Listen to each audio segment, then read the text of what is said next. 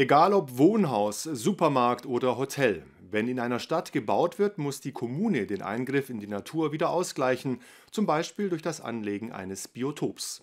Neuerdings können diese Maßnahmen einfacher koordiniert werden. Ökokonto nennt sich das System, das auch in Reutlingen seit einiger Zeit im Einsatz ist. Was ein Ökokonto ist und wie es genutzt wird, darüber hat die Stadtverwaltung nun gesprochen. Wie ein Sparbuch für Städte funktioniert das Ökokonto. Ein Prinzip, das seit 2021 auch von der Stadt Reutlingen bei Baumaßnahmen genutzt wird. Denn laut Regel muss immer ein Ausgleich geschaffen werden, wenn eine Stadt durch den Bau von Gebäuden in die Natur eingreift. Das soll mit einem Ökokonto deutlich schneller gehen. Das Ökokonto ist dafür da, die Bauleitplanung bzw. die laufenden äh, B-Planverfahren zu beschleunigen und mit dem Ökokonto quasi freiwillig vorgezogene Ausgleichsmaßnahmen auf der Gemarkung Reutlingen zu realisieren. Diese könnten dann den Bebauungsplänen zugeordnet werden.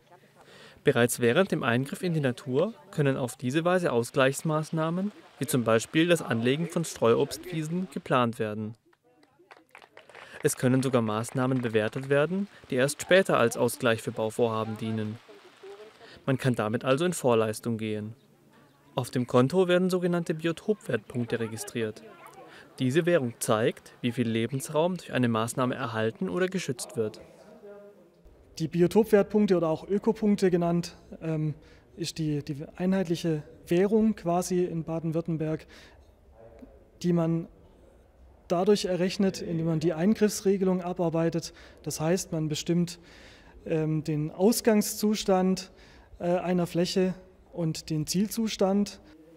Pro Quadratmeter erhält man dann eine bestimmte Anzahl an Ökopunkten.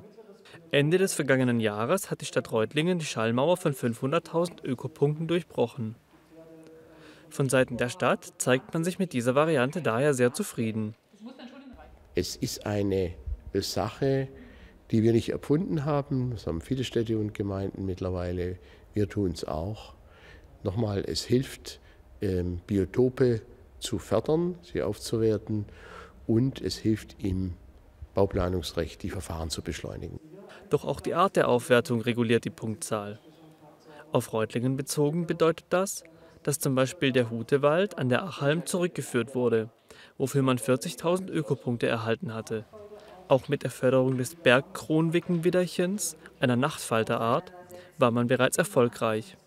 Dafür hatte man ein Habitat im Stadtbezirk Gönningen verbessert.